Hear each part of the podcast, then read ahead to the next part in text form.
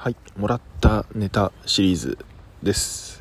今回は己への愛ということで己への愛己への愛は何でしょうね溢れてる気がしますけどうん割と自分のこと好きな方だと思うので、うん、愛は溢れてるのかなって気はします。ただ一方でなんだろうナルシスト的な要素はないかなっていう感じしますね。ナルシシズムっていうんだっけ？うん、っていうのは該当しないかなっていう気はしますね。うん。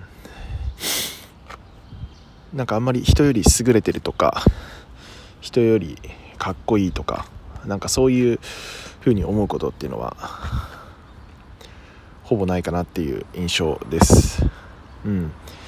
まあ、僕の場合は湖覗き込んで落ちて死ぬことはないかなっていう感じですかね。はい。